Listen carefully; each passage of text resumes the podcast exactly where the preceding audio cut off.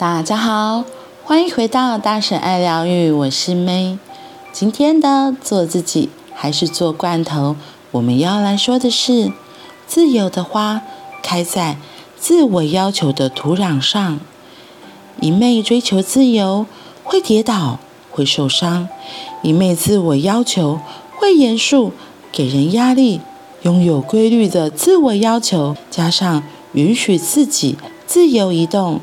人生就有机会创造出美丽的花园。我太太从小在台北长大，有一群真挚可爱的前辈，疼爱照顾。其中最常提及的有两个叔叔，一位是老欧叔叔，一位是小欧叔叔。老欧叔叔是现在高铁董事长欧进德，我也跟着叫欧叔叔。小欧叔叔就是颜料净土的。欧继父前辈，简单朴实、自由纯真的小欧叔叔。那天我刚带完花莲女中举办的辅导之能研习，在海边的可爱民宿里，我和太太正要开始度假，竟然巧遇岳父大人。岳父和小欧叔叔是四十几年的老朋友。于是我们一起在路边停车，接了小欧叔叔。小欧叔叔一上车，从破破的包包里拿出了三颗番茄，然后说：“这是自己长出来的，不是我种的。我一辈子第一次吃到自己从土里长出的番茄。”走在海边，小欧叔叔又从舅舅的包包里拿出一颗小石头，跟我太太说。我没有参加你的婚礼，现在送你一个小礼物。那是一颗有点接近圆形的花东海岸常见的扁平石头，上面有个美丽的题字，写了一个“爱”字。我一直都听说小欧叔叔很会写书法，简单的一个字，真的是艺术家的作品。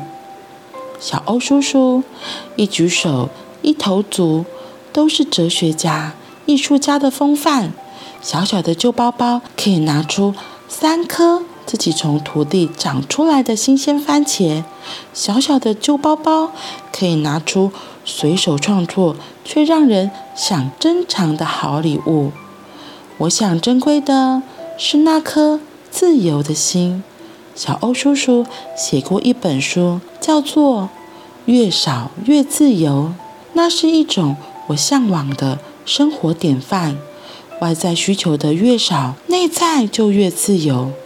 晚餐的时候，七十岁的小欧叔叔把盘子上装饰用的生菜叶一叶一叶夹进他的碗里，垫在烤松板猪下的豆芽菜也进了。小欧叔叔的碗里没有矫情，没有特意，那是生活的真实样貌。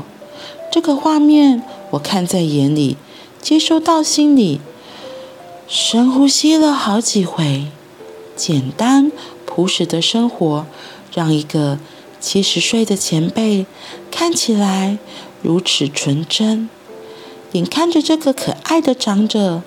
二十年前，义无反顾地离开高薪的南亚塑胶工程师的工作，离开繁华，走到盐寮海边后，就未曾间断地过着如此简单的修行生活。我们开心地吃完晚餐，一行人走出餐厅，准备搭车去吃西瓜大王。在骑楼旁，小欧叔叔很和蔼的跟我这个后辈说：“做心里的还是自由的好。”淡淡的一句话，却大大地震撼了我。身边鼓励我的人不少，但是这句话回荡最久。做心里的还是自由的好。不就真的是这样吗？没有自由，我哪里能够好好专注地产生好的创作？没有自由，我哪里能够配着音乐在工作坊里说出动人的隐喻故事？小欧叔叔一句短短、没有废话的话，就这样支撑了我。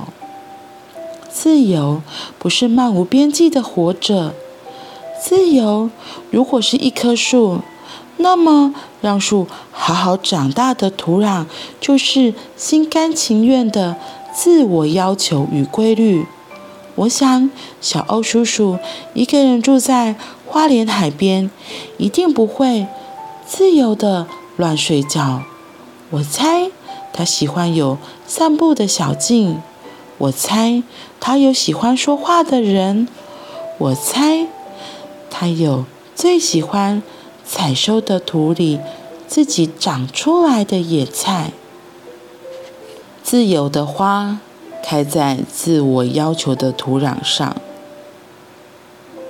一味追求自由会跌倒，会受伤；一味追求自由，自我要求会严肃，给人压力。拥有规律的自我要求，加上允许自己自由移动，人生就有机会创造出美丽的花园。我好像也是长大了之后。才比较能够理解自由。小时候，父母为了好管理我们，就会有很多的规矩要求。我还算是比较幸运的，上面有哥哥姐姐顶着。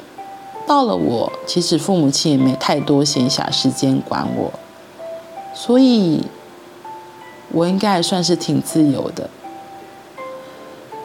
不过，这里说的做心里的还是自由的好。很触动我的是，自由不是漫无边际的活着。自由如果是一棵树，那么让树好好长大的土壤，就是心甘情愿的自我要求与规律。这个我好像分享还蛮多次了。就是关于自我要求。前几天我有说到，就是练功这件事情，我觉得也是，就是小小的自己的要求吧，让自己从一早开始就可以先跟内在好好的连接，其实也可以跟这个世界有一个新的开始，新的连接。在透过早晨的瑜伽之后。左脑袋会比较清醒，从睡觉中醒过来，也会跟这个世界再重新连接上，也会跟自己的心这块大地连接上。我会说，真的是一个很棒的开始。这是我自己的要求，我的规律。我觉得有了这个做基础之后。心真的比较定，然后也会比较敞开。人一旦敞开了，很多的可能性、创意其实都会跟着启发，都会出来。然后因为比较定了，所以那个比较死板、比较严肃的我，也会比较松一些。嗯。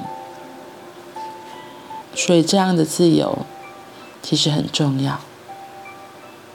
好啦，今天就分享到这里，我们明天见。